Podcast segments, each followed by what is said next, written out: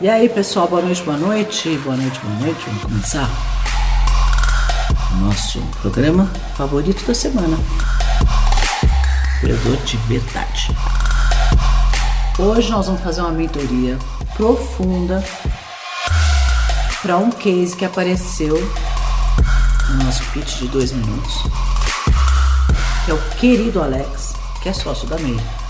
E os dois criaram um negócio durante a pandemia, durante.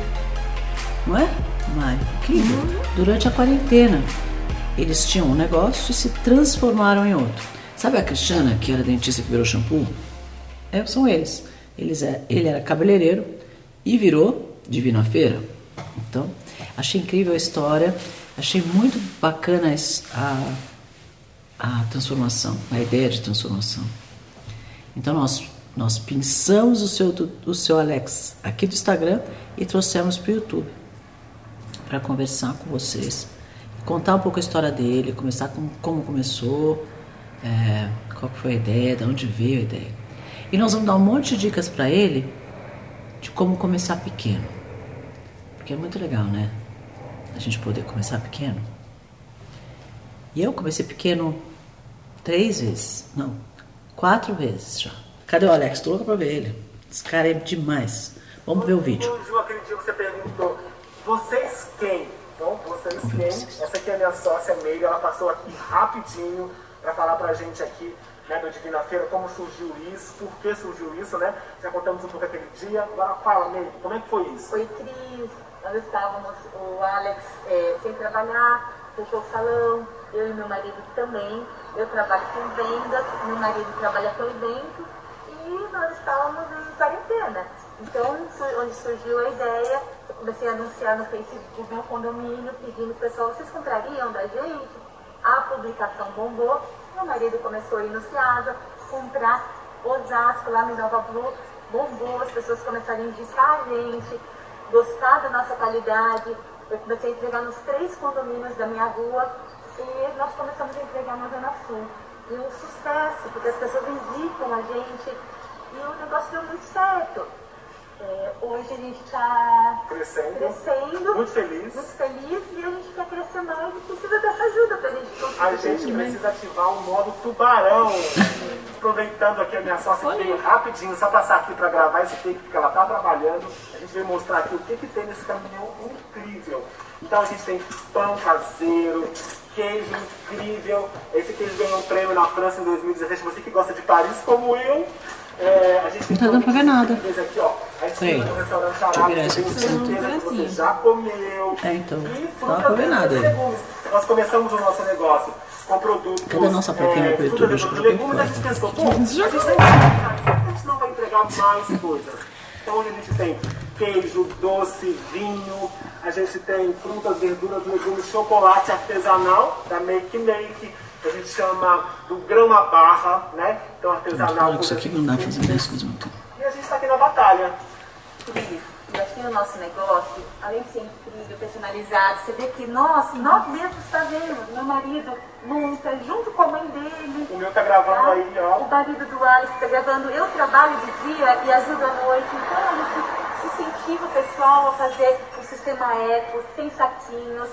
É claro, se a pessoa quer com saquinho, tem opção também. Mas a gente incentiva muito. A gente pega produtos extremamente selecionados. Sempre vai um mimo para o cliente, um carinho, para que for venha lembrar da Divina Feira. E tudo isso. Só que a gente quer crescer esse negócio e quer saber como que a gente faz. A gente também, nos nossos estudos, a gente quer entrar dentro dos condomínios de uma forma mais ampla, a gente quer levar para dentro dos condomínios. Então a gente tem um projeto aí, piloto, que a gente quer desenvolver. A gente está buscando parceiros, por isso que a gente vai sim ser mentorado por você, graças a Deus, e com essa sua equipe incrível, para que a gente possa entrar. A gente quer pensar em entrega com drone, a gente quer crescer, trabalhar com tecnologia. A gente não tem estoque, como a Meire já falou. Então a gente tem menos perda, a gente é eco, produtos é, quando possível, fora das cargas, da sacola, justamente para incentivar a natureza, a gente tem esse carinho, né? esse cuidado com a natureza. Que legal! Gente, primeiro parabéns pelo vídeo, né? Super bem editado, um vídeo super legal. Ai, que bacana, né? Muito bacana, parabéns Alex, parabéns Meire, adorei. Ah, vou agora responder as perguntas que vocês fizeram, mas assim, primeiro vocês estão super de parabéns, porque eu vi muita, muito entusiasmo, muito brilho nos olhos, muita vontade de fazer, que é a primeira coisa que a gente vê quando vai investir num negócio, sabia? Então, a primeira coisa que a gente olha é se a pessoa realmente está apaixonada pela ideia e está se dedicando de noite. Então, se a Mary trabalha de dia em outra coisa, trabalha à noite fazendo isso, o marido dela está lá, 5 horas da manhã está no SEASA, você se dedicando e fazendo duas coisas ao mesmo tempo. Então, olha, super parabéns, porque o motor, que é o motor que vem de dentro, a vontade de fazer, o empenho, a dedicação, o brilho nos olhos, a paixão, vocês já têm. Então, é um ingrediente super importante para fazer a coisa dar certo. Então, parece que esse negócio vai longe. É, não é? Motivados, não precisa ninguém motivar, eles já estão motivados por si, quer dizer, maravilhoso mesmo, muito, muito, muito maravilhoso. Então, fiquei. Bom, a gente já via isso, é, o motor interno, a gente já via isso desde, a, desde o pitch dois minutos. Em dois minutos ele conseguiu mostrar é, para todo mundo, porque eles foram votados, não fui só eu que escolhi. Eu gostei, claro, mas todo mundo que assistiu o Pitch 2 Minutos, naquele dia tinham 17 mil e poucas pessoas é, no Instagram, na live, todos eles se apaixonaram por ele, não pela ideia, pela, pela, pela motivação, pelo jeito de falar, pelo empenho, pela vontade de crescer e de fazer a diferença. Então, foi legal que você descobriu uma dor, uma, uma necessidade dos condomínios de ter esse produto é, mais fácil, de não precisar sair. É, foi rápido, porque obviamente outras pessoas devem ter tido essa ideia, mas você foi super rápido e conseguiu fazer isso em tempo recorde, já estava com o negócio andando. E tá aí, três meses a coisa já está já tá se formatando. E cheio de inovação. Então a preocupação com o brinde, com o carinho de entregar um brindezinho para as pessoas lembrarem da termina-feira que você mostrou agora no vídeo. O carinho de você pensar e não ter sacola para ser uma coisa sustentável. Então isso também é bacana e as pessoas vão dar valor e vão dar atenção a isso. É... E assim, agora só preciso saber do preço. Como é que você está fazendo o preço? Que é uma coisa, uma dúvida que eu tenho. Eu espero que você esteja fazendo o preço direito. E, e quais são os próximos passos? Né? Qual, o que, que você, como é que você vai fazer e o que, que você faz para você não errar na quantidade e não ter perda, porque você tem um produto bastante é, de validade bastante curta. Pão e, e legumes, verduras e, e, frutas são produtos que você traz de primeira linha do SEAS, mas se você não vender, também a validade é curta. Então essas são as minhas perguntas para você. Deixa elas aí, daqui a pouco você me responde. Vamos ver as que você tem para mim. Então a primeira que ele fez foi: financiamos um caminhão ou terceirizamos a entrega por aplicativo. Cobramos a entrega ou não? Olha, eu acho cedo para você financiar um caminhão. Existem milhões de opções de caminhões que você pode alugar com já o motorista que é o dono do caminhão. Então você diz para ele: olha, eu vou precisar de você sei, de segunda a sexta, de segunda a sábado, não sei que dias vocês trabalham, o horário que vocês trabalham, e o caminhão faz um, uma, um negócio com você. Ele já te dá o combustível, já te dá a manutenção do caminhão, já te dá o um motorista. E é, você só precisa é, colocar, você vai ter esse custo com ele e você vai pegar esse custo e colocar no custo dos seus produtos, ok? E aí, se você cobra entrega ou não, eu vou te falar uma coisa. Provavelmente a entrega é um custo bastante importante dentro do teu negócio. Eu não sei quanto custa o teu, o teu custo de caminhão por dia e quantas entregas você faz a gente pode fazer essa conta juntos. Mas como é que você faz essa conta? Você vai pegar o teu custo de frete, é, que, não é só entrega, é o frete inteiro, né? que é o caminhão, a gasolina, a manutenção, que seja, o motorista, então todo esse custo, e vai dividir pelo número de entregas que você faz no dia. Então, se você faz, sei lá, 10 entregas por dia, e o teu caminhão te custa, sei lá, mil reais por dia, estou dando um exemplo que não é, mas porque eu não sei o número. Então, só para a gente ficar fácil a conta. Então, você vai pegar esses 100 reais e colocar no teu custo da entrega. Obviamente não é isso, vamos fazer uma conta mais, mais, mais fácil. Digamos que essa entrega te custe 100 reais por dia o caminhão. Você tem 10, 10 entregas, cada entrega está te custando 10 reais. Agora nós vamos olhar. Se você vende mil reais por, por entrega, dez reais é muito pouco. Você pode fazer, eh, colocar isso no teu custo e, e realmente isso pode ser que não tenha, não tenha tanto impacto. Agora, digamos que a pessoa compre 30 reais. Na sua, na sua, no pedido dela seja uma soma de 30 reais e a tua entrega seja 10, é 30% do teu custo. Aí você não consegue colocar isso de graça, porque provavelmente é a sua margem. Então vai depender muito quanto o percentual do frete representa do teu custo total, para aí você conseguir saber se você consegue dar o frete grátis. Entendeu? Entendeu aí? Certo? Entendeu? Então vamos lá. Nós estamos no Insta, WhatsApp, Jornal do Bairro, como podemos anunciar? Como começar a investir em marketing? É tudo tem a ver com o custo. Olha, o melhor coisa, a melhor coisa que você pode fazer é o Instagram, só que o Instagram vai dar um tiro muito grande, porque provavelmente vai atender, vai atingir a cidade de São Paulo, a cidade do Rio de Janeiro, a cidade de Brasília, a cidade de Curitiba, que você não entrega, certo? Então, vai atender algumas pessoas que estão perto de você, provavelmente alguns clientes do seu salão, que é próximo de onde você vive, ou próximo de onde você entrega, ótimo. Mas depois que você fez a, a comunicação no seu Instagram durante um período, todos os seus clientes daquela região já mais ou menos sabem que você está fazendo isso.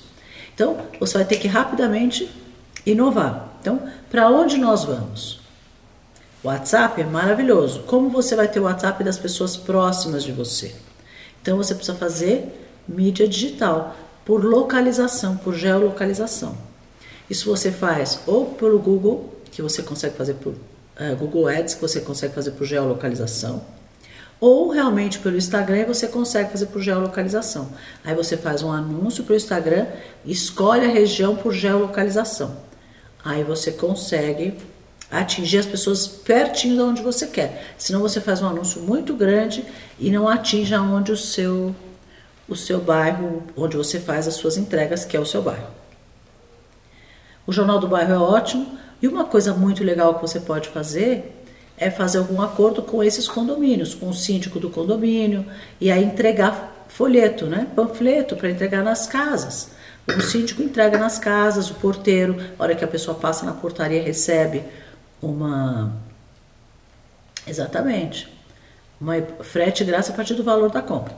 Então você passa na portaria, o, porteiro do prédio te dá um folheto explicando sobre a Divina Feira.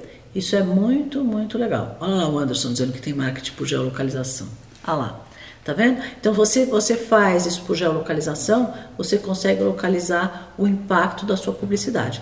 O, o grande barato do marketing digital é que o marketing digital faz isso.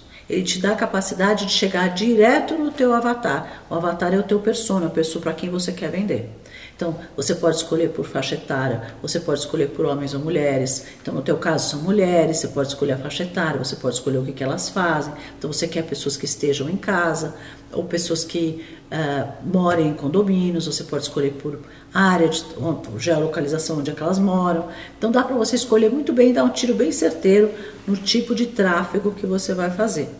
Então, tem que conhecer um pouquinho de tráfego para fazer essa, essa, essa, essa direcionamento da sua publicidade. Ok? Agora, folheto é uma publicidade que você pode fazer que não precisa de tanta tecnologia. Você nos, nas, nos bairros que você for, você vai deixando folheto na portaria dos prédios, nas casas, onde você vai passando, você vai deixando. E panfletagem sempre funciona. É antigo, mas sempre funciona. Uma outra coisa que você pode fazer é dar um desconto por indicação, que nesse tipo de, de venda funciona muito, muito, muito bem. Por exemplo, você tem uma cliente num condomínio, você vende para ela e fala para ela, olha, se você indicar o meu, o meu, o meu negócio para alguma amiga sua e ela comprar, eu te dou 10% de desconto na sua próxima compra. Ou te dou, sei lá, uma caixa de um quilo de tomate, ou te dou uma, sei lá, pode escolher alguma coisa que você quer dar em troca da indicação. Aí o que, que acontece? Essa moça vai descer no prédio para brincar com as crianças, vai encontrar a amiga e vai dizer: Nossa, você não sabe. fiz uma feira que entregou na minha casa, que tudo veio fresquinho, que o preço estava ótimo, que a entrega foi rápida. Eu adorei, eu sou se você experimentava. Ah, e olha, quando você experimentar, fala que eu que indiquei, tá? Então a Paulinha, amiga da Josefina, vai comprar de você e vai dizer: olha, foi a Josefina que indicou. Você dá os 10% para a Josefina, a Paulinha é sua cliente. Aí você fala: Paulinha, se você indicar alguém, você tem 10% de desconto. E a, e a, a venda por indicação, ela, ela tem uma, uma progressão geométrica muito grande. Lembra quando começou o Covid que as pessoas diziam assim: é, o problema do Covid é que ele, ele vai em progressão geométrica, porque uma pessoa passa para duas, duas passa para quatro, quatro passa para oito, e, e, o negócio cresce muito rápido. Indicação também funciona assim. Que uma pessoa passa para uma, essa uma passa para duas, duas passa para quatro, passa, e assim a coisa cresce muito, muito, muito rápido. Então, indicação sempre funciona quando é esse tipo de serviço, que é um serviço de qualidade, de pontualidade, de, de qualidade do, do produto, de credibilidade e de carisma, que é o que vocês têm, e de sobra, né, é? que mais? Como aumentar o ticket médio? Bom, se você, ou seja, a gente precisa entender qual ticket médio que você tem, e é muito importante entender o ticket médio do seu cliente. Por exemplo, se eu te falar assim, olha, agrega uma garrafa de champanhe, estou dando um exemplo outra vez, fora da caixa, que não tem nada a ver, mas para você entender. Se você falar para põe uma, uma garrafa de champanhe em cada uma das suas entregas, teu cliente vai falar, preciso de champanhe. Quero gastar 300 reais de fruta e 300 reais de uma garrafa de champanhe. Tudo bem, você aumentou o ticket médio de uma coisa que não tem absolutamente nada a ver, vai encarecer o kit de que ela queria comprar da feira e ela não vai comprar. Né? E você vai encalhar com todas as champanhes. Então, gente, obviamente que eu te dei um exemplo lá do, na estratosfera, que não é o caso, mas tem que tomar um pouquinho de cuidado, porque às vezes você resolve aumentar o seu ticket médio com alguma coisa que vai encarecer muito o kit para aquele público que você está trabalhando, então, se o teu público é um público que gosta de gastar entre 300 e 400 reais de feira por semana, se você aumentar o ticket médio que ela tiver que começar a gastar 600, o primeiro dia ela compra, ela acaba que vai, depois ela fala, ai, nossa, a Divina Feira tá muito cara, eu tô gastando 600 reais toda semana, eu gastava só 300. Ela esquece que ela comprou alguma coisa que talvez ela não comprava antes. Encareceu o ticket médio dela e ela fica com uma má lembrança do teu negócio. Então, atenção! se vale a pena você aumentar o seu ticket médio. Às vezes é, é melhor você aumentar o número de clientes e não encarecer o kit para que ela não deixe de comprar de você, não fique com uma má lembrança. A não ser que você ache uma coisa muito legal. Por exemplo, todas as minhas clientes também compram pão. E aí ela recebe a, a, a feira em casa, mas o pão ela tem que sair para comprar. Então eu resolvi agregar o pão. Eu sei que você já tem pão. Foi uma ideia muito inteligente, acho muito legal te dei, outra, te dei outro exemplo para te dizer o quê? Uma coisa que é complementar ao seu kit e que vai aumentar um pouquinho o ticket médio, mas não vai desfigurar completamente o teu preço. Não vai dobrar o preço do teu, do teu ticket médio. Então, atenção com o que, que você agrega aí. Tem que ser coisas bastante complementares, resumindo os exemplos que eu dei. Tem que ser coisas bastante complementares que realmente agreguem a sua cesta, facilitem a vida da pessoa, seja muito prático, porque ela está comprando de você por praticidade. Esse é o primeiro drive que está fazendo ela comprar de você. Depois ela vai ver se tem qualidade e, obviamente, ela vai ver se tem preço. Mas que, o que chama a atenção no primeiro momento é que prático, a feira vai vir na porta da minha casa. Então ela escolhe primeiro por praticidade. Então isso ela não pode perder. Então o que mais que ela quer praticidade? Ela quer praticidade para a compra de água, ela quer praticidade para a compra de pão, ela quer praticidade para a compra de carne, ela quer praticidade para a compra do kit de churrasco do final de semana. Não sei. Você tem que descobrir alguma coisa que ela faça também todas as semanas e que ela vai achar maravilhoso se ela tiver rápido e prático. Então, tudo que é de recorrência, como a feira, que é uma venda por recorrência, recorrência quer dizer ela vem, ela compra toda semana de qualquer maneira, porque ela sempre tem fruta e verdura na casa dela, então ela obrigatoriamente tem que fazer feira todas as semanas. Então isso é uma compra por recorrência, uma venda para você por recorrência. Você vende todas as semanas. Isso é uma outra ideia que eu vou te dar depois. Mas se você tem que procurar outras coisas que sejam de recorrência. Por exemplo, fralda. Fralda é uma, venda, é uma compra por recorrência, porque obrigatoriamente quem tem criança pequena compra a fralda toda semana, certo? É, água, carne, café, Nespresso, cápsula da Nespresso, é uma compra por recorrência, porque se você tem uma máquina Nespresso, toda semana você compra, ou cada 15 dias você compra, porque a gente sabe que a cápsulazinha da Nespresso tem uma validade muito curta de dois meses. Então você não consegue comprar muita cápsula, você compra um pouquinho por vez. É não é? Então, coisas que você tem venda por recorrência, sempre pode ser uma coisa para você agregar, porque o seu produto é um produto de venda por recorrência. E falando em recorrência, vou te dar uma outra ideia. Se você tem um produto que é venda por recorrência, o que você pode falar para essa moça? Pode dizer para ela, para sua cliente: olha, vamos fazer uma coisa? Eu estou vendo que toda semana você compra a mesma coisa. Vamos fazer uma coisa? Deixa uma lista pronta comigo. Combina o dia e a hora que você quer que eu entregue, que toda semana, deixa o seu cartão de crédito comigo. Toda semana eu vou debitar os 300 reais da sua feira e vou deixar sua feira aqui na porta com dia e horário marcado. Combinado? Se você deixar o cartão comigo e fechar para o mês inteiro a sua compra por recorrência, tá? Isso que quer dizer recorrência toda semana, eu vou te dar um desconto adicional. Por que isso? Porque isso cria fidelidade. Ela deu o cartão de crédito para você e você vendeu todas as semanas para ela. E ela nunca mais vai deixar de comprar. Porque já está prático, o cartão já está lá, e aí ela já está comprando toda semana. E ela cria uma cliente fiel. Entendeu? E essa cliente fiel, isso pode fazer uma assinatura mensal. E aí você tem uma venda por recorrência. E a venda por recorrência é o melhor negócio do mundo. Porque aí você consegue projetar suas compras.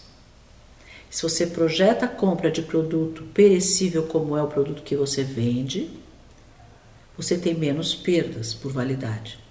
Entendeu? Então, você tem aqui dois pontos de atenção. Um, produtos perecíveis e validade, porque se você tiver uma perda muito grande, pode impactar a sua margem, impactar o seu lucro, porque você fala, ah, eu ganhei um monte de dinheiro. Que bom, vendi 300 kits, mas se você comprou errado e sobrou coisa no caminhão, e no dia seguinte você não consegue vender, ou no outro dia você perde aquele produto, aquela perda pode impactar o seu produto. A sua, desculpa, a sua margem, tá? E aí pode impactar o seu lucro, impactar o seu ganho. Então a perda é um item do custo, do mesmo jeito que é um item do custo frete, é um item do custo desconto que você dá por indicação, como é, é faz parte do seu custo a taxa do cartão de crédito, ticket de refeição. Você vai aceitar, a galera compra sem pena. Aí, ó. Ticket bom. Belíssima ideia. Tá vendo? Ah, eu adoro dar mentoria aqui nesse programa, porque eu tenho um monte de assistentes que me ajudam muito. Muito obrigada a vocês que, têm, que dão maravilhosas. Uma ideia melhor que a outra. Não é? Então você pode aceitar Aí, ó, pode negociar direto com os fornecedores no box da CEAGESP e comprar sempre deles. Mas aí, como você pode fazer isso? Se você já tiver a compra fechada por recorrência, você fala: olha, eu tenho 50 clientes por dia fechados de recorrência. Então, toda segunda-feira eu tenho 50, terça eu tenho 50, quarta eu tenho 50. Você vai lá no seu fornecedor e fala: fornecedor, toda semana eu vou comprar de vocês, ou toda segunda-feira 50 alfaces, terça-feira 50 alfaces, quarta, sei lá. Só que é o seguinte, como eu vou comprar toda semana e você já sabe que eu sou um cliente de recorrência para você, porque eu estou aqui toda segunda, terça e quarta para comprar 50 alfaces na segunda, terça e quarta, eu quero comprar com você, de você com desconto. Você me faz um desconto especial na alface, porque eu compro toda semana? Aí o cara do box fala assim: fechado. Então posso ficar tranquilo? Eu trago 50 eh, alfaces lá do meu produtor, porque eu já sei que você vai levar toda semana. Você fala: tranquilo, porque eu já vendi por recorrência 50 alfaces. Aí você fecha com ele o kit, um pouco mais barato, você vende do outro lado e a sua margem aumenta. Porque a sua margem era desse tamanho, quando você negociou o preço melhor, a sua margem ficou maior. Certo? Então, você vendeu por recorrência, você comprou por recorrência do fornecedor. E conforme você vai crescendo o volume, o teu volume aumenta, a tua, a tua condição de negociação, a sua, a sua, a sua é, condição de barganhar o preço ou negociar o preço com o seu fornecedor aumenta. Porque você tem, vai, crescendo o volume, ele, você começa a virar um cliente para ele de recorrência ou para ele um cliente que compra bastante, para ele um cliente importante, e aí ele começa a te atender melhor e te dar melhores condições de, de, de compra. Aí você consegue comprar melhor e aí você consegue vender melhor. Mas se se falar em produto, o que eu faltar. digo para o cliente. Hã? E se faltar produto? Oxi, não pode faltar produto. Feira. Olha, você quer perder cliente? É faltar produto. É tão sério isso que não sei se alguém aqui, provavelmente vocês já foram no Pão de Açúcar. Quando você está no caixa, a moça do caixa fala: Faltou algum produto que você olha, procurou e não achou? Ela pergunta isso para todo mundo. Por quê?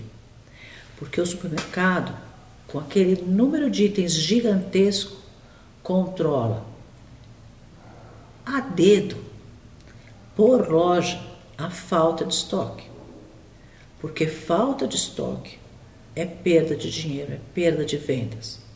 Porque olha, o caminhão é o mesmo, os seus pezinhos para ir até a cliente é o mesmo, o marketing do folheto é o mesmo, tudo é o mesmo.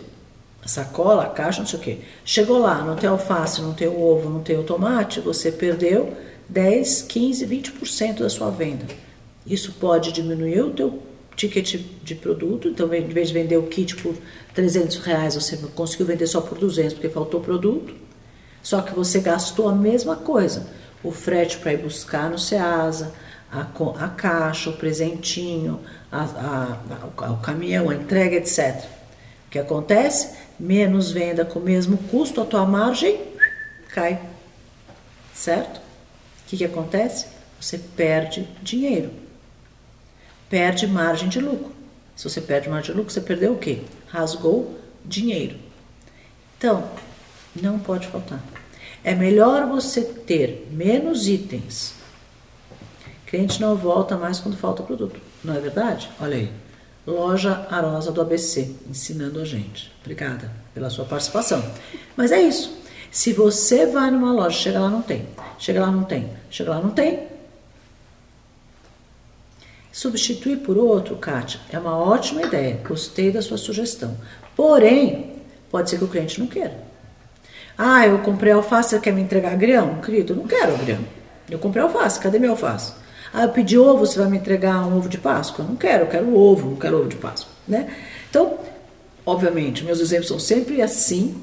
Para quê? Para você entender que às vezes pode ser que o cliente não queira aquilo. Entendeu? Então, procurem não faltar estoque. Mesmo que você tenha menos itens em linha, tente não faltar o estoque. Porque você vai faltar produtos de venda, mas o teu custo fixo, o teu custo variável provavelmente vai estar lá igualzinho. E você não vendeu. Faturou menos. E teve que pagar as contas igual. Ok? Vamos lá. Como fazer um programa de fidelização? Falei sem querer, não sabia que tinha perguntar, já foi. Como precificar corretamente? Sendo que hoje não tenho despesa com imóvel, nem com financiamento ou terceirização, mas no futuro vamos ter. Então, assim, custo você faz no dia. Isso quer dizer o quê? Com a sua situação atual.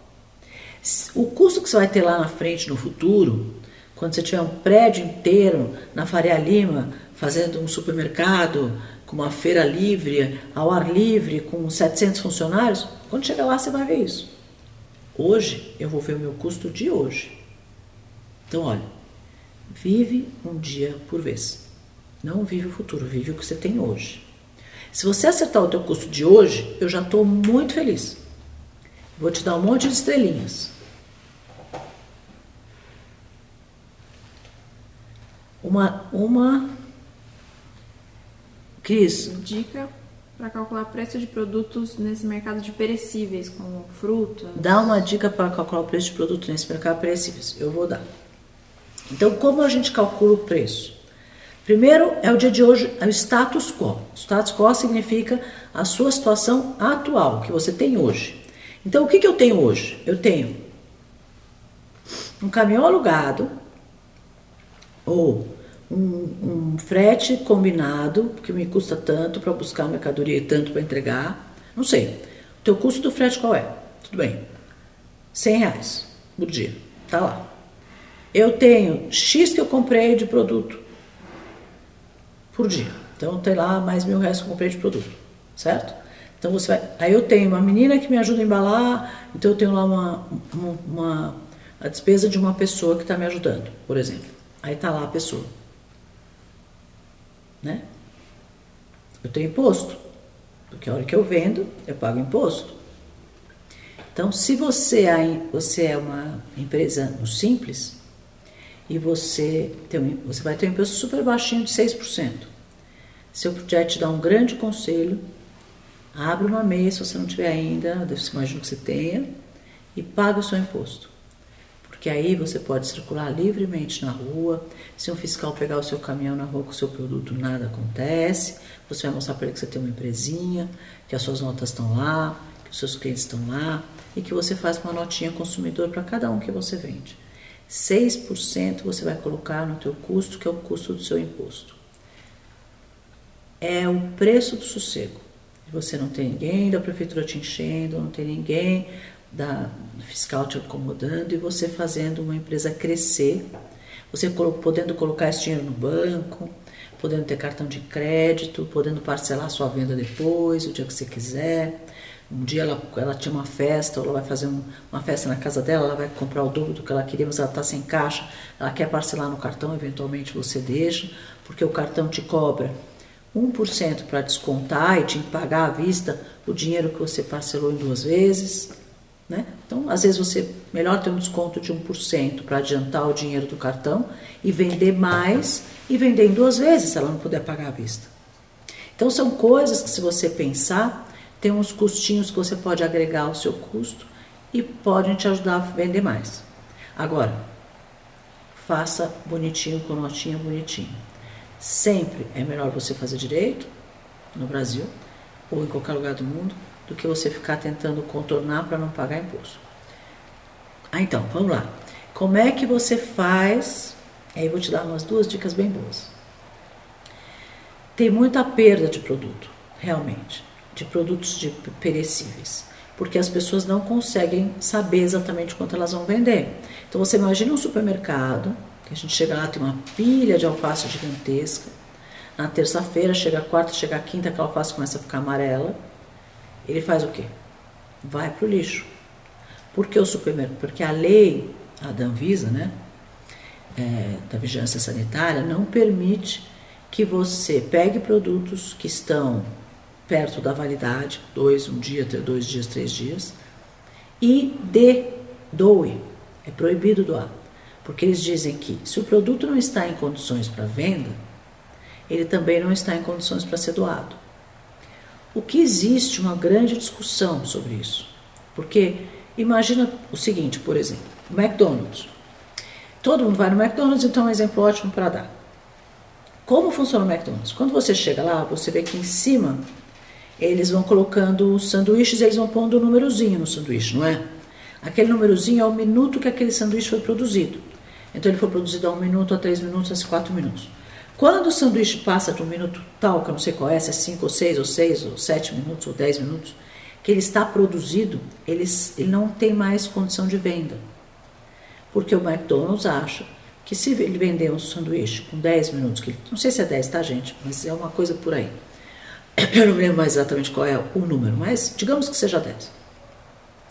O McDonald's acha na política dele, porque é uma franquia, então ele tem que ensinar os franqueados, todo mundo tem que trabalhar igual né? Porque é padronizado. Então, ele acredita o seguinte, que se aquele produto com 10 minutos não pode mais ser comido, porque o sanduíche já não tem mais o mesmo gosto, ele fala o quê? Joga fora. Então, o cara vai lá e vê que o sanduíche já está lá 10 minutos, ele pega e joga fora. Por que, que ele joga fora? Porque a Anvisa diz o seguinte, se o McDonald's não, não quer vender esse sanduíche porque não está em condição de venda, então também não está em condição de doação. O que eu, modestamente, acho um absurdo. porque tem muita gente passando fome, né?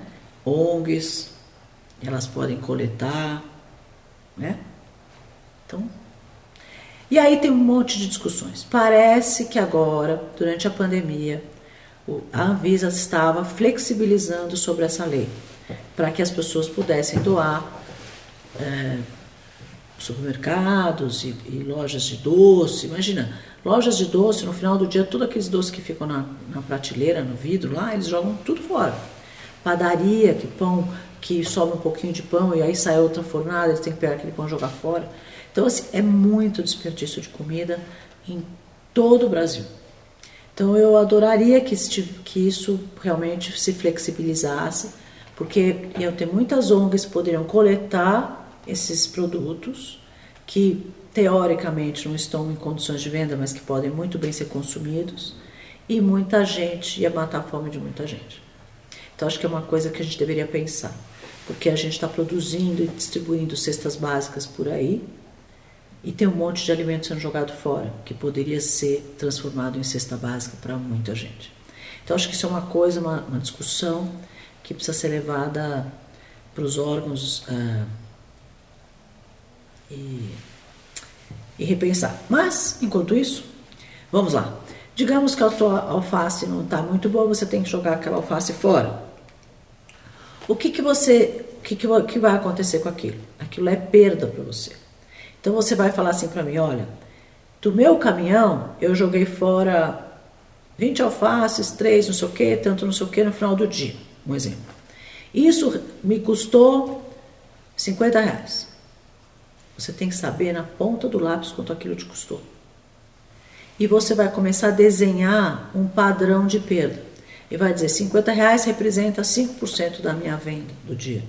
Então você vai colocar no seu custo 5% de perda, porque você desenhou um padrão. Todos os dias você não sabe, Cristiano, eu faço, me viro, me viro, me viro, mas quando eu vejo, acabei jogando 50 reais fora. Então tá bom, então aquilo é o teu padrão de perda, que você tem hoje. Isso não quer dizer que você vai ter isso amanhã. Hoje você tem isso. Então você põe lá no seu custo 5% de perda. Agora, o que, que nós vamos fazer, eu, você, você e eu? Vamos começar a trabalhar para reduzir essa perda. Então, cada 1% que você reduz da sua perda, mais feliz eu fico e melhor o seu caixa fica também. Porque você pôs lá 5% de perda, se você reduzir essa perda para 1%, sobram 4% a mais de margem para você no final do dia. É ou não é? Certo? Então, assim, eu explico essas coisas devagar, porque eu sei que são muitos conceitos e às vezes muita coisa que vocês estão ouvindo, então precisa falar um pouquinho devagar para vocês irem entendendo isso, né? Não é que eu, que eu falo, eu estou tentando fazer isso de uma forma que seja mais fácil. Tenho hortifruti, jogo coisas fora por não poder doar. Tá aí. Tá aí o Marcos que não me deixa mentir. Eu imagino que o Marcos deve chegar na casa dele à noite e ter vontade de chorar, de jogar comida fora, quando tem um monte de gente passando fome, provavelmente até na porta do hortifruti dele. Deve ter provavelmente funcionários dele, que são os carregadores, pessoas que estão lá trabalhando, que vão para casa e não conseguem levar comida para a família que está passando fome e ele não pode doar nem para os funcionários dele. Então, é uma lei que precisa ser mudada porque ela é tremendamente injusta. Se você falar dessa lei na Suíça, de repente, né? Mas no Brasil, com a quantidade de gente passando fome. Oi, Cris, com relação ao desperdício de alimentos, o presidente da República sancionou a lei federal que autoriza a doação de alimentos dentro de alguns requisitos. Oi. Eu sabia que tinha um. Obrigada, Thiago, pela sua informação. Deu até a lei. Obrigada, obrigada. Olha, Alex, deixa eu ler aí um pouquinho mais. Uhum. Alex, pega o número dessa lei aí e leia. Porque se você tiver dentro desses tais requisitos que eu não sei quais são, espero que não seja nada é, absurdo.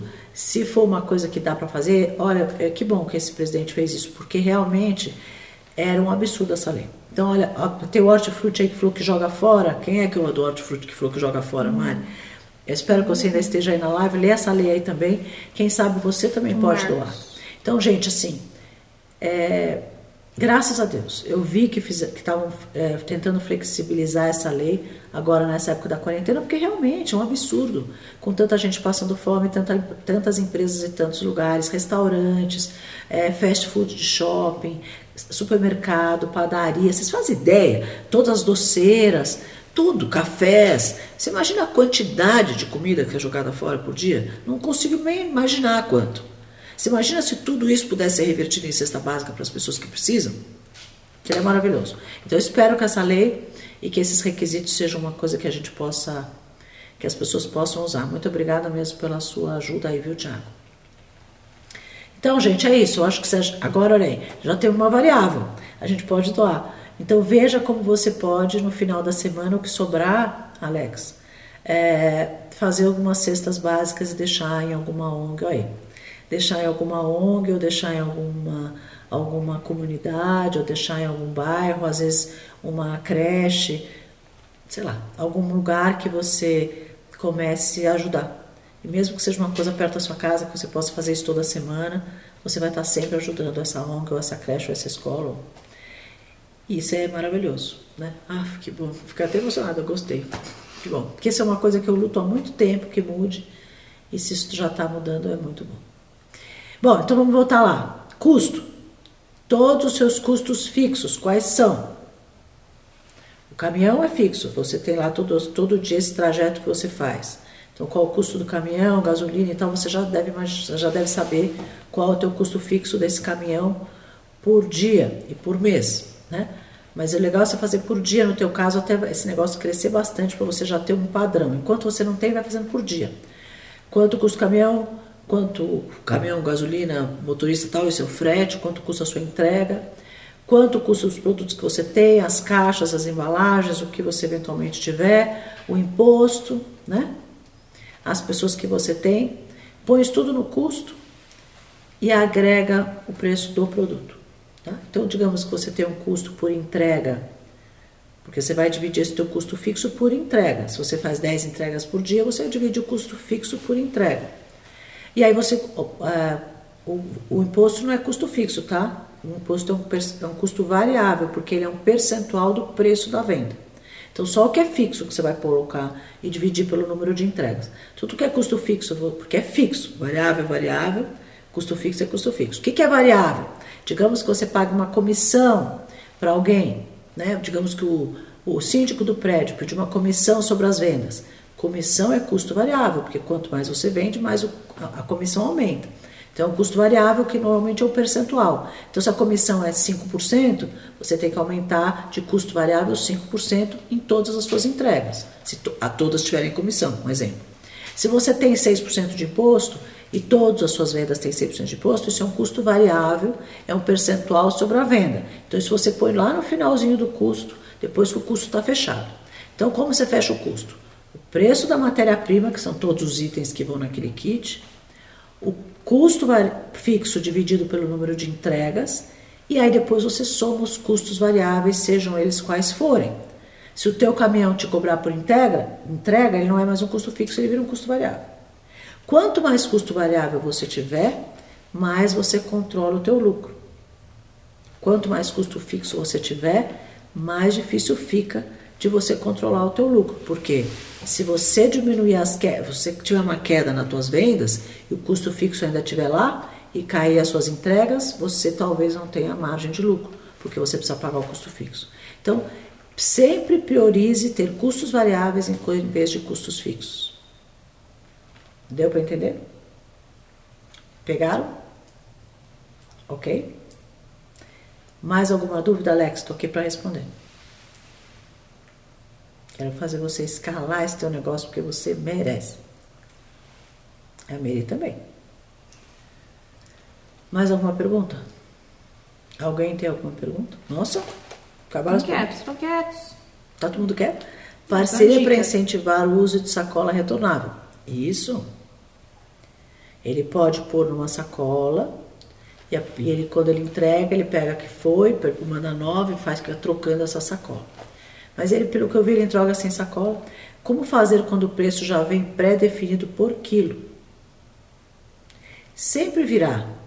Kainan, pensa o seguinte: O preço por quilo vai vir pré-definido pelo, pelo lugar que ele vai comprar. O box lá do CEAGESP vai dizer para ele, ó, um quilo de tomate é 10 reais, por exemplo.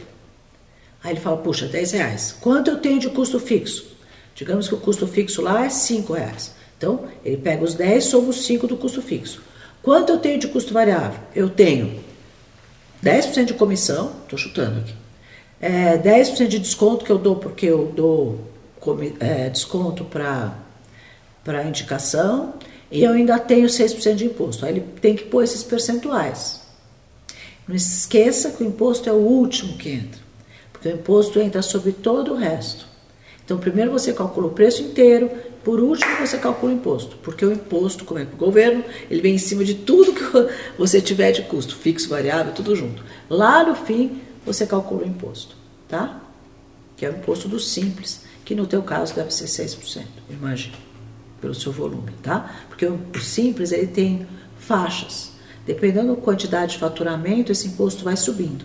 Ele começa com 6%, vai até 17 ou 18. Então você vai indo dependendo da faixa que você está dentro do simples. Eu imagino que provavelmente você está no 6%, porque você está começando agora. Então você começa com a primeira faixa. Mais alguma pergunta? Já foi tudo? Tá dentro? Que fofo esse menino. Entendeu tudo? Tá tudo tranquilo? Quero ver, hein? Ó, sempre que você precisar. Bom, veja, sou seu admirador, peço por favor que conte qual a maior frustração e a sua maior realização profissional. E, Brian, frustração é. Eu acho que a maior frustração da minha vida até hoje foi sempre com pessoas. Né? Você gostar das pessoas, acreditar nas pessoas, eu tenho essa coisa, sou meio pisciana, eu gosto das pessoas, eu gosto de gente. Eu acredito muito nas pessoas e às vezes você se frustra porque você vê que as pessoas não mereciam. Talvez essa atenção, essa dedicação, a sua preocupação. Então, eu acho que a minha maior frustração na vida inteira foram, foi com pessoas. Negócios dão certo, outros dão errado, faz parte da vida. Momentos de altos todo mundo tem, momentos de baixo todo mundo tem. Quando você está indo muito, muito, muito, muito bem, saiba que ali na frente você vai ter um problema. Quando você está indo muito, muito, muito, muito mal, saiba que ali na frente você vai começar a andar bem. É só você acertar o teu pé, né? E você começa a andar bem. Então, negócios, eles são, no Brasil principalmente, empreender principalmente, ele é feito de altos e baixos. Então, isso é uma coisa que quando você é empreendedor, você aprende a lidar. A saber que vão ter momentos de altos e momentos de baixo. Então, é sempre bom você ter um caixa guardado, eu vi o Alex falando, eu vou comprar o um caminhão, vou pegar um endividamento, não sei o quê. Eu não faria isso agora. O negócio dele é novo, tem três meses. Espera. Espera passar a quarentena, porque esse é um momento muito diferente, as pessoas estão em casa, não estão indo ao supermercado. Espera, porque você pode estar num pico de vendas por conta desse momento. Vamos esperar a coisa voltar ao normal, as pessoas saírem para trabalhar, levar filho na escola e tal, e ver se essa, essa quantidade de venda vai continuar assim. E aí você vai saber o teu histórico, você vai dizer, bom, eu tenho um ano de venda já, um pouco na quarentena, um pouco fora da quarentena, a média foi o seguinte, eu deixei no caixa todo mês 10 mil reais que sobrou. Eu paguei lá um prolabore para Meire, um prolabore para mim, um prolabore para o marido dela, um prolabore para o meu marido, todo mundo ganhou dinheiro e mesmo assim sobrou 10 mil reais no caixa. Já sei, vou dedicar esses 10 mil para comprar um caminhão, porque vai reduzir o meu custo em tantos por cento. E aí, em tanto tempo, eu pago esse caminhão. Porque você só vai investir no caminhão se você souber que num período curto você consegue pagar aquele caminhão e aquela e, a, e, a, e o teu custo diminuiu suficientemente para que você comece a ter mais margem depois que você pagar o caminhão. Então tá bom, eu vou destinar uma parte do meu lucro para investir num caminhão, porque isso vai reduzir o meu custo, porque o aluguel hoje eu gasto 100 reais por dia, vou passar a gastar 50, então vou, vai me sobrar no caixa 50 reais por dia, então vai valer a pena. Já fiz a conta e financeiramente compensa eu financiar o caminhão. Agora eu já tenho caixa, eu já sei que para o próximo ano vai sempre me sobrar 10 mil reais no caixa, com 5 mil por mês eu posso financiar um caminhão. Ótimo, então eu vou deixar. Por quê? Porque a conta fechou. Certo? Agora, você hoje, com três meses de casa, é, você não sabe ainda o altos e baixos, vai ter férias que todo mundo viajou, vai ter carnaval que ninguém está em São Paulo, vai cair a tua venda. Então vai ter meses que você vai vender mais, por exemplo, Natal, vai ter festa, todo mundo faz festa em casa, consome mais, você vai vender mais. Mas vai chegar janeiro, tá todas as mães estão de férias, os condomínios estão vazios, você vai vender menos. Então você provavelmente vai ter que dividir a tua, o teu faturamento em 10 meses por ano porque o mês de julho é férias, o mês de janeiro é férias, são dois meses que quase você não vende. Então tua, você vai ter o teu custo fixo, mas não vai ter tanta venda. Então você, você vai ter uma margem muito baixa, um lucro muito baixo nesses dois meses do ano. Então você fala, bom, eu vou ter que dividir meu financiamento em 10 meses, porque dois meses hum, quase não sobra lucro. Entendeu? Então, a hora que você tiver um histórico da sua vida, de pelo menos um ano, aí você entra no investimento de é, de um caminhão. Por que, que a mortalidade infantil das empresas no Brasil é tão alta? Ela é alta porque as pessoas não fazem planejamento, porque as pessoas não pensam no dia de amanhã e pensam que, elas, que tudo vai continuar dando certo o resto da vida e que aquele padrão que ela está fazendo hoje vai se repetir sempre. Mas não é assim. O padrão de consumo varia por, por estação, varia por, por, no verão vende biquíni, no inverno vende biquíni, no verão vende é, sorvete, no inverno não vende sorvete, nas férias você não vai vender feira, provavelmente vai todo mundo sair de férias, é, restaurante que trabalha perto do escritório, quando chega final de semana não, não fatura nada porque os escritórios estão fechados. Você entende, tem sazonalidade, isso chama-se sazonalidade. Então você tem que entender muito bem do seu negócio, para entender a sazonalidade do seu negócio, para ver se vale a pena você investir nesse momento, porque você vai conseguir pagar com sossego, com tranquilidade, sem prejudicar a sua entrada de caixa que sustenta o seu dia, sustenta a sua família e sustenta os seus sócios. Entendeu? Vocês são quatro. Até que ponto agregar diversos produtos não afeta o segmento? Não. Eu acho que, assim, é, essa não é uma decisão sua, né? o que, que você vai agregar. O que a gente vende depende do consumidor, do seu cliente.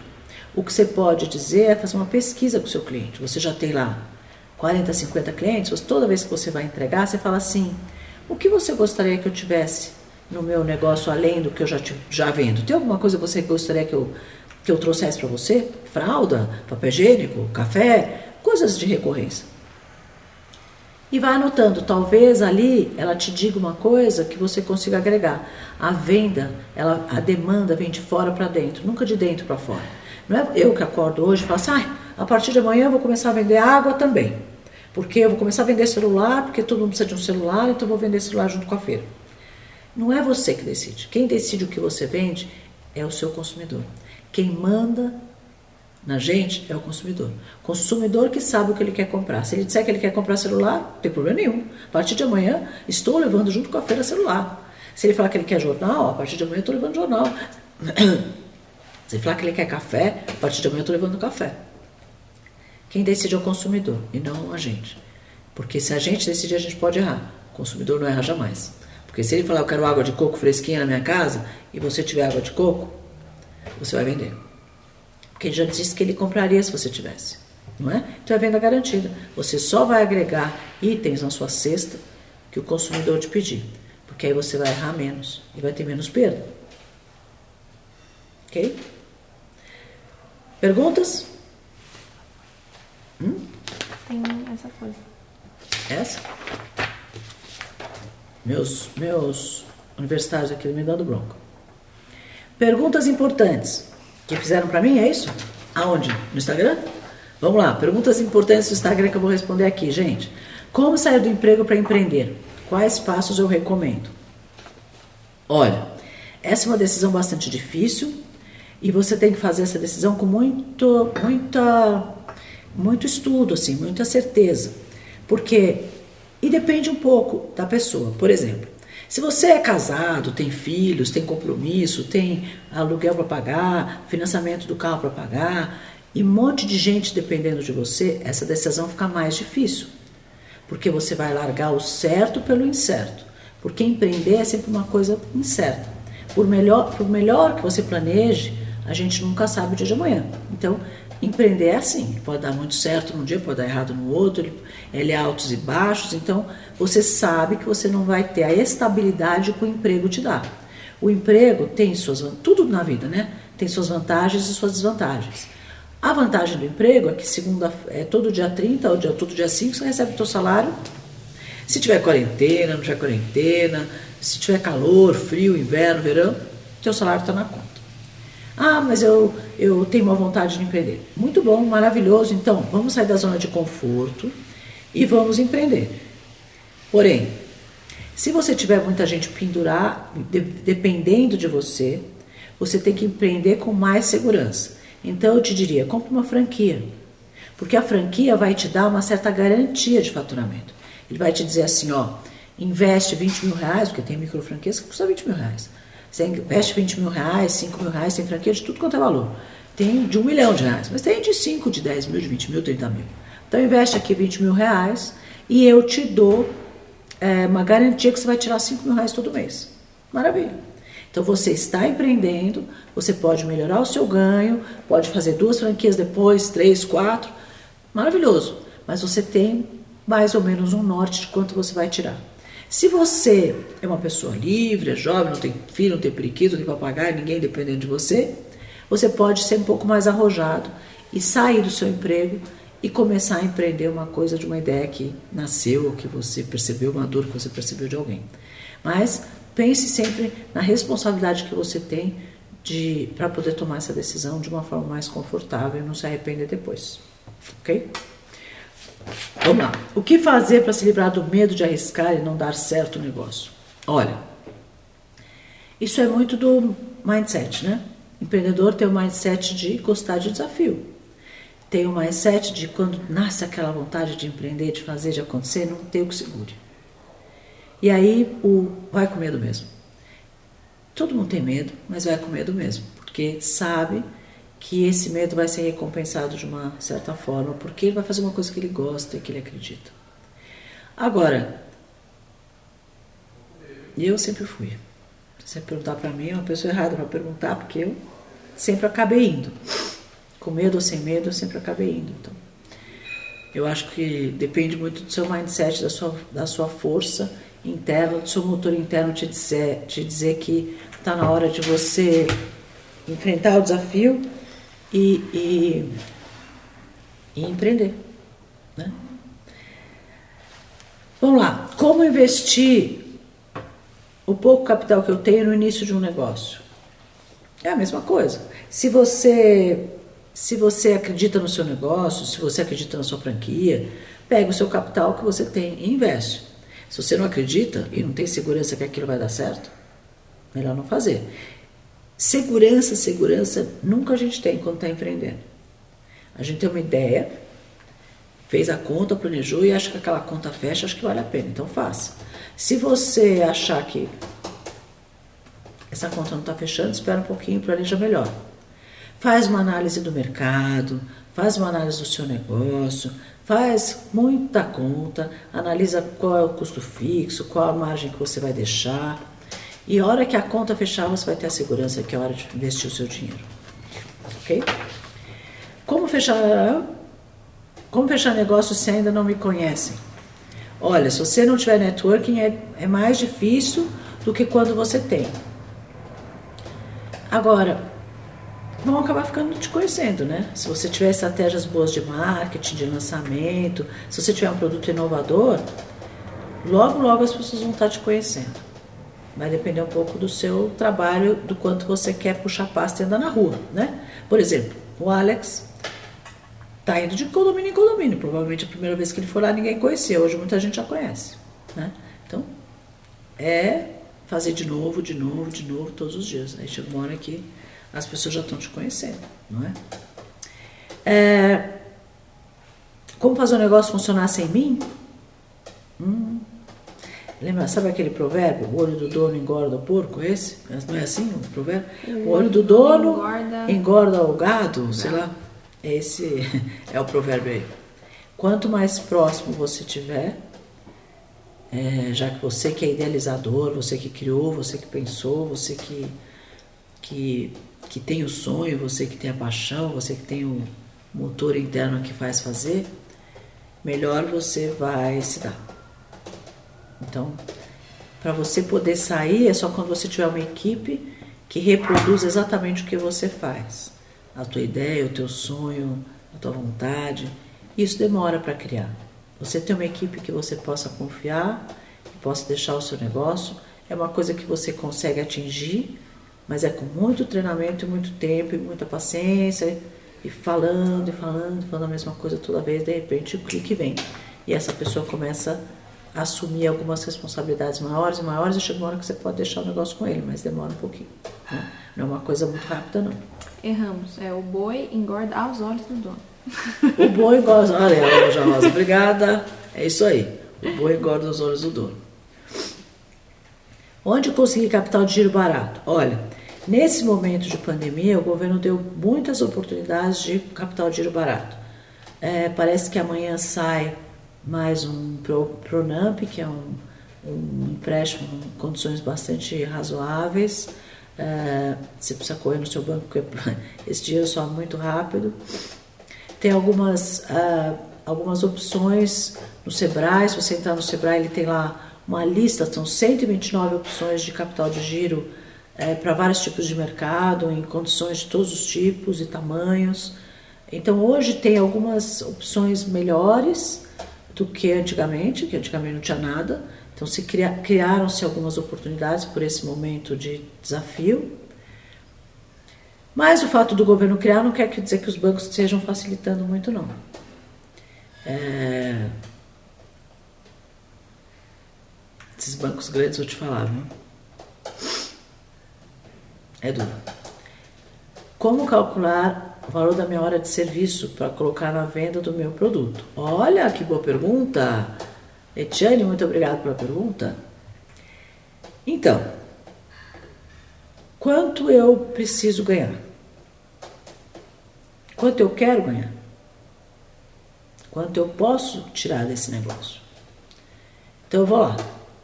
É, eu, vamos dizer, é, vamos lá com o exemplo do Alex, que é o exemplo que eu tenho.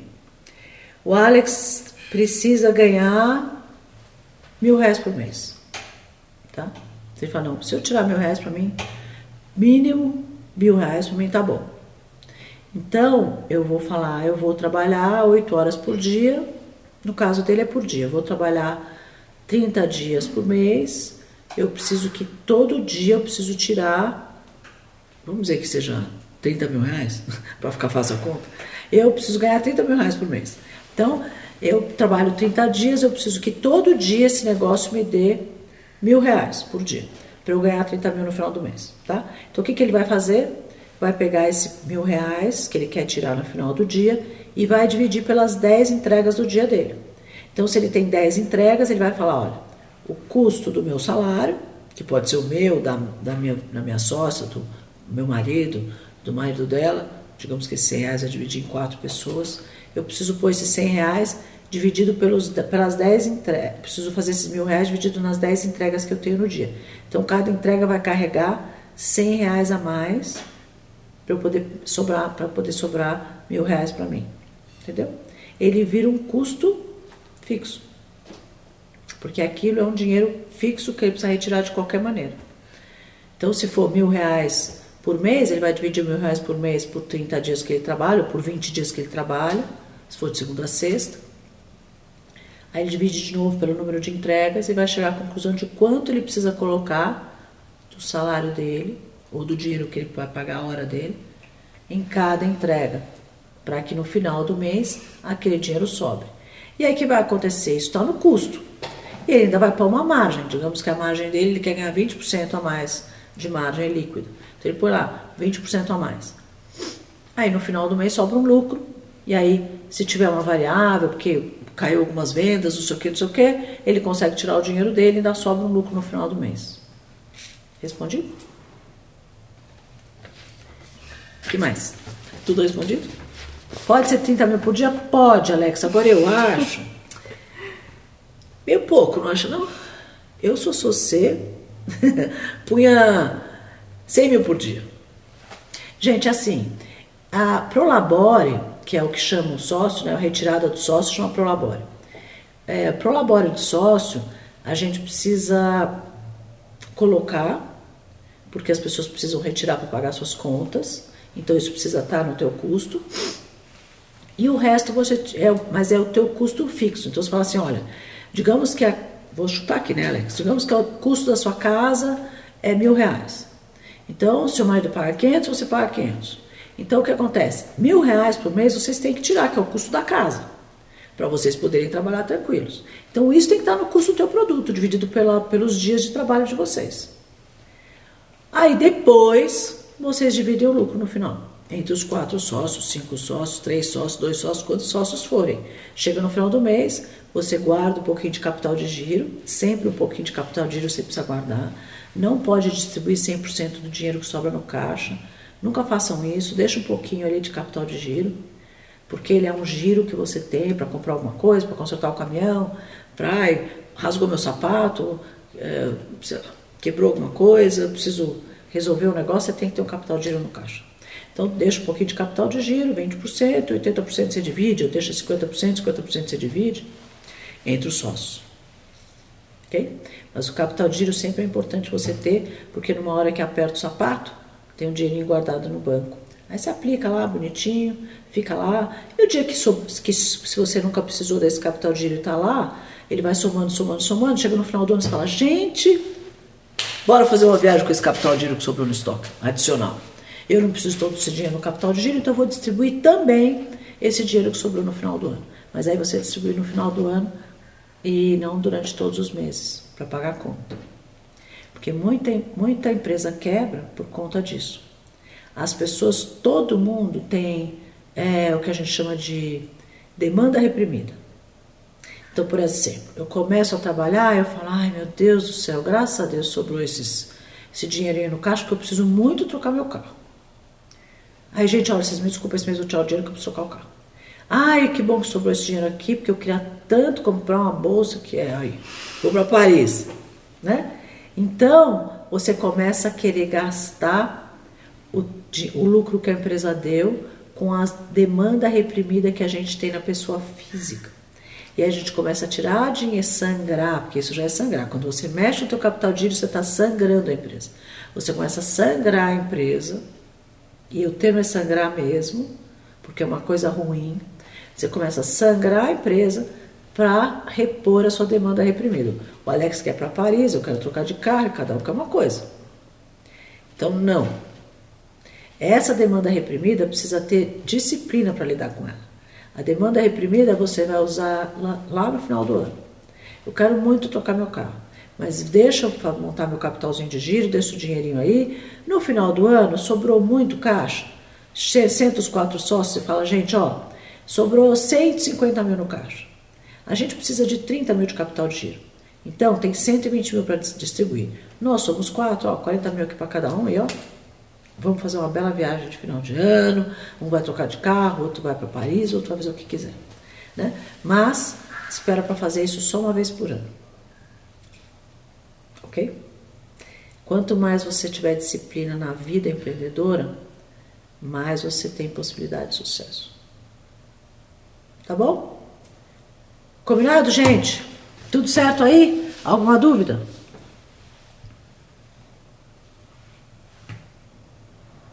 Então? Tem onde Prolabore. Tem onde Prolabore? Eu já tenho um negócio e criei há cinco meses um delivery de Marmitex. Muito legal. Faço um Prolabore para mim desse novo negócio ou espero ter mais lucro? Prolabore é custo. Seu Marmitex custa 10 reais. Você vende por 10 reais o seu Marmitex. Você consegue fazer vender por 15 e esses 5 reais por Marmitex que você vende ser o seu Prolabore? Entendeu? Então, se você conseguir adicionar no custo do seu produto um, um valorzinho, isso é valor em dinheiro, 5, 10, 15, 20, 30, 100, 200, depende do produto, depende do valor, depende de qualquer coisa. No Marmitex eu pus 5 reais. Você pode cobrar cinco reais a mais do seu Marmitex, aquilo lá seu, seu Prolabore, e aí todo mês você vende 100 Marmitex e você vai receber lá é 500, 500 reais, é isso? 5 vezes, sim, é isso? É. é você vai, eu, ó, eu tô ruim de conta nessa hora. Essa hora da noite? É por isso que eu faço conta tudo redondo, mil, dois mil, cem, para ficar mais fácil fazer a conta, vocês entenderem. Mas, digamos que 10 reais por Marmitex, vai. Colocou 10 reais por Marmitex, no final do, do mês você vendeu é, 100 Marmitex, você te sobrou 10 mil, né? É isso? Ou mil? Não. mil. Tô com zero sobrando. Ajuda aí, gente, a fazer a conta. Entendeu como é que é? Então, se você conseguir colocar um valor a mais no teu Marmitex no final do mês, você tirar aquele dinheiro com o Prolabore, dá. Porque Prolabore é custo. Tem que estar no custo do produto. Ok? Expliquei? Gente, então tá. Eu estou vendo que minha, minha universitária está me dizendo aqui todas as coisas que eu preciso falar. Então, olha, espero que eu tenha podido te ajudar, Alex. Parabéns pelo teu negócio.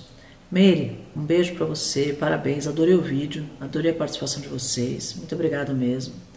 E olha, se vocês precisarem de qualquer outra coisa, agora vocês têm uma parceira aqui, tá? É só me chamar, eu estou sempre no meu direct, respondo todo mundo. Vou aproveitar e pedir para vocês irem lá no post que eu fiz no Instagram e deixarem o seu exemplo de transformação. Esses exemplos de transformação que ficam lá servem como exemplo para muita gente que vai ler e vai se inspirar nos exemplos que vocês vão deixar lá. Então, vamos ajudar as outras pessoas. Deixem lá o seu, o seu exemplo de transformação, por favor, no meu Instagram, para que mais pessoas se transformem como o Alex se transformou. Né? Saiu de uma coisa que estava parada e criou um, negócio que hoje está muito mais feliz. O Alex vai ser o tipo de pessoa que vai dizer: Nossa, que legal que foi a quarentena, né?